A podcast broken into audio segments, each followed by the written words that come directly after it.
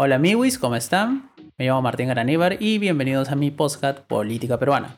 En este podcast analizaremos y comentaremos las últimas novedades sobre la política peruana. Sin más que agregar, empezamos. El día de hoy vamos a hablar sobre un término que, bueno, se ha venido usando bastante durante mucho tiempo y que ahora genera dudas, así que vamos a explicarlo, vamos a tratar de explicarlo en este podcast.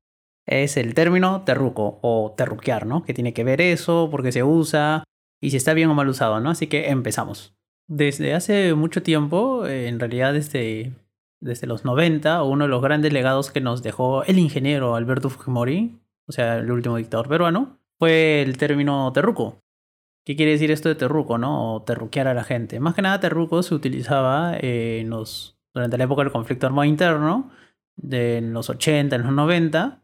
Recordemos que según la CBR el conflicto armado interno duró de 1980 al 2000. Así de que en esa época obviamente si uno era simpatizante o era militante o era terrorista, el acrónimo o una forma despectiva de llamarlo era que era un terruco, ¿no? Pero ¿qué hizo Fujimori en los 90, no? O sea, él expandió ese término y literalmente amenazaba a cualquiera que fuera opositor principalmente de izquierdas, con ser terrorista, ¿no? Entonces terruqueó a todo el mundo. Y eso durante su gobierno, durante la dictadura del 92 al 2000, le funcionó bastante. Entonces había un cierto miedo de reclamar o de hacer reivindicaciones más propias, se podría decir de la izquierda, porque obviamente al toque la prensa oficialista en esa época y los medios de comunicación oficiales, o sea, la prensa oficial y los medios de comunicación afines a la dictadura, te tildaban de terrorista, ¿no? Eras un ruco, entonces nadie reclamaba. Y ese es un mantra que ha utilizado la derecha hasta el día de hoy, ¿no? Cada que había una protesta social eran automáticamente calificados de terroristas. O sea, no nos sorprende ver a tertulianos, los mismos de siempre desde hace 20 años, irse a los diferentes platos, estudios de televisión, en las diferentes radios, en los diferentes medios de comunicación y criticar de que cualquier marcha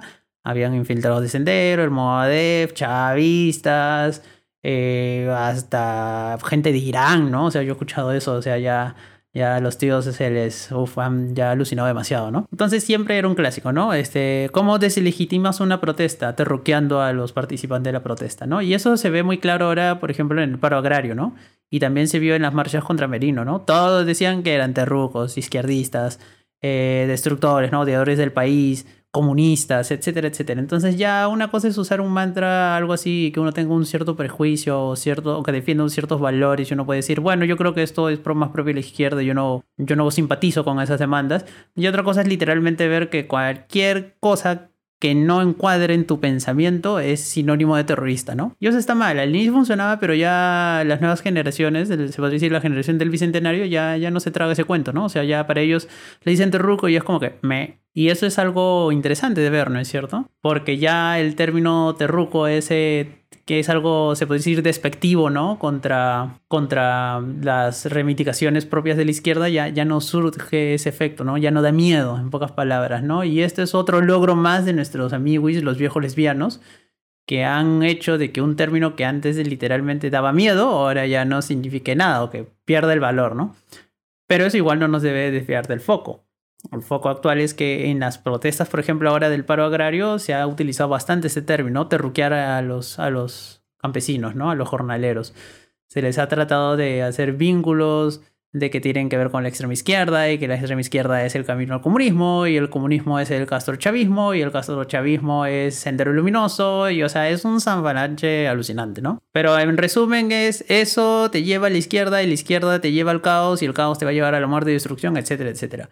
Si tú crees eso, bacán, ¿no? Tienes todo el derecho del mundo a creer eso, pero, o sea, no puedes decir de que eso es una verdad absoluta, ¿no? Y no toda la izquierda es terruca. O sea, de hecho, el término terruquear también ha venido acompañado de otro gran mantra que es utilizado muy frecuentemente por la derecha peruana, que es asociar el ocio y el martillo al terrorismo, ¿no? O sea, es otra forma también de terruquear. ¿No? O sea, no solamente es decirte terruco, sino que asociar, por ejemplo, elementos que son propios de los partidos comunistas, por así decirlo, es este terruquear, ¿no? O sea, hay que decir algo claro. Sendero Luminoso, cuando empezó, era un partido, uno de los tantos partidos comunistas que existían de la rama china, ¿no? Y ellos usaban el, la hoz y el martillo. De hecho, Sendero Luminoso sale de una frase y ellos usaban eso, ¿no? Hay que seguir el Sendero Luminoso de Mariátegui, ¿no?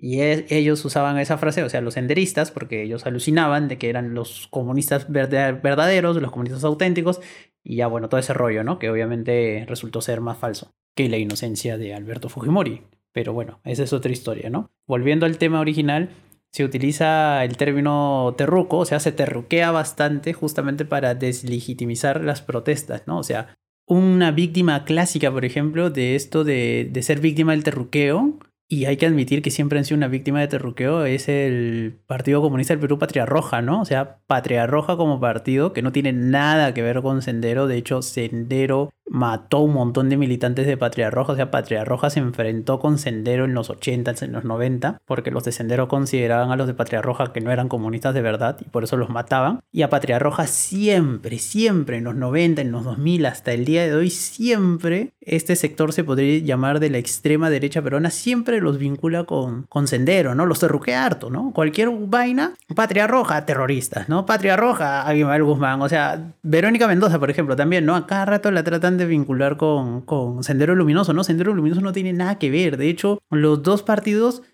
que en una postura, por ejemplo, respecto al conflicto armado interno, tienen posiciones similares, es el Fujimorismo y el Movadef. Ambos propugnan la amnistía general, ¿no? Claro, eh, Fujimori, los fujimoristas dicen, no, amnistía para los militares, no para los terroristas.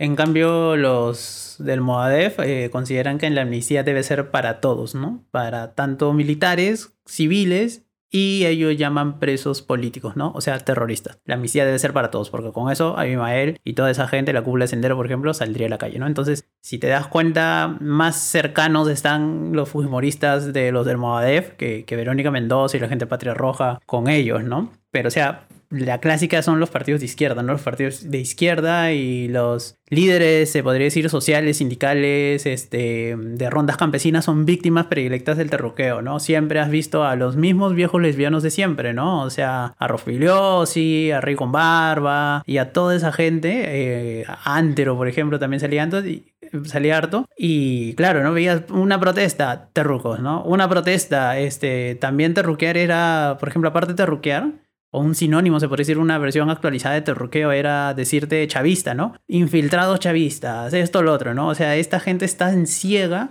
que no ve la realidad y para ellos cualquier cosa que suene a protesta o a reivindicación social es sinónimo de, terrorismo, ¿no? Y eso obviamente está mal, ¿no? Porque, o sea, claro, el Moadef, hay que admitirlo, juega su partido, ¿no? Ellos tratan de, han, han buscado inscripción, se meten a las marchas, sí, Ahí yo los he visto cuando he marchado, pero o sea, son fácilmente identificables y siempre están ahí ellos solitos, ¿no? O sea, tal vez te vas ahí de curioso para ver algo, pero de ahí nada más, ¿no? O sea, pero de ahí deslegitimizar a toda la protesta, o sea, todo un colectivo diciendo de que todos son terroristas, o sea, brother, no, nada que ver, no tienen nada que ver. Y ese es un clásico de, de la derecha peruana, ¿no? De, de, cierta, o sea, antes era muy clásico en toda la derecha peruana, ahora como que ya más o menos ah, cierto sector, se podría decir, del, del centro derecha, ya está como que diciendo, bueno, no, no es que todos sean terrucos, ¿no?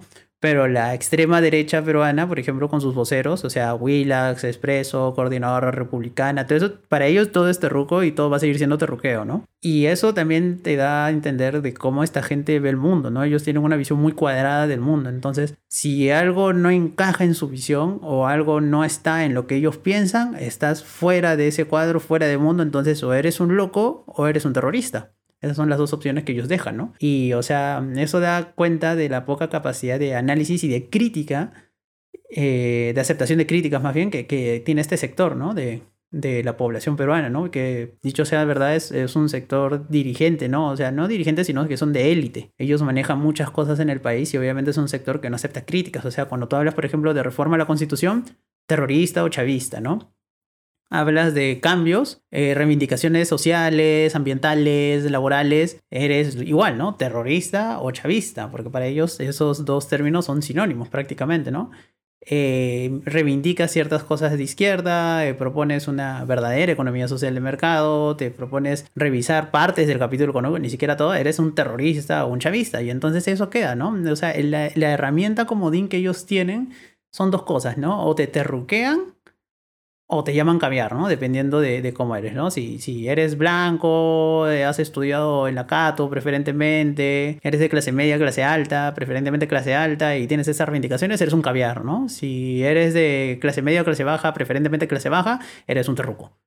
Y esas son las, las visiones que tiene esta, esta clase dirigente, ¿no? De la derecha, de la extrema derecha peruana, ¿no? Para ellos todo eso es terrorismo, ¿no? O sea, la derecha peruana tiene una visión muy simple. O estás con ellos o estás contra ellos. Y bueno, eso ya deja mucho que desear sobre las derechas en el Perú, ¿no? O sea, deberían tener una visión más amplia del país, darse cuenta de que ya ni siquiera el, el cambio de constitución, ¿no? O sea, se necesitan reformas, ¿no? Se necesita escuchar las demandas ciudadanas, se necesita entender de que han habido que ha habido un periodo en la historia durante este siglo en el que ha habido un montón de crecimiento económico y obviamente las clases dirigentes se han beneficiado mucho y los sectores populares también se han beneficiado, pero no tanto como ellos, ¿no? Y al ver esas inequidades, esas desigualdades, uno reclama, ¿no? De ahí nace la protesta.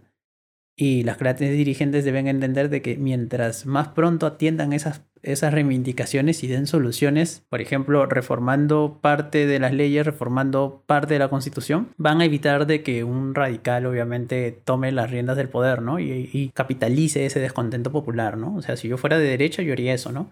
Obviamente yo quiero una nueva constitución, entonces eh, tampoco, bueno, tampoco es la idea de generar caos para eh, promover este cambio, ¿no? Pero el debate está ahí, ¿no? Y debería dejarse obviamente tanto por el lado de las derechas dejar de terruquear como por el lado de la izquierda decir que cualquier cosa eres fujimontesinista o eres facha, etcétera, etcétera, ¿no? Este, la simplificación del debate no, no ayuda a lo que realmente se busca, ¿no? Que es debatir bien, debatir con ideas, construir un nuevo pacto social, llámese constitución, y obviamente que esto sea el inicio de una nueva forma para lograr la tan ansiada o el tan ansiado desarrollo del país, ¿no? Y bueno, eso fue el episodio de hoy, que era sobre terruqueo. Espero que les haya gustado y nada, me despido. Mi nombre es Martín Araníbar y este fue mi podcast Política Peruana. Nos vemos. Bye bye.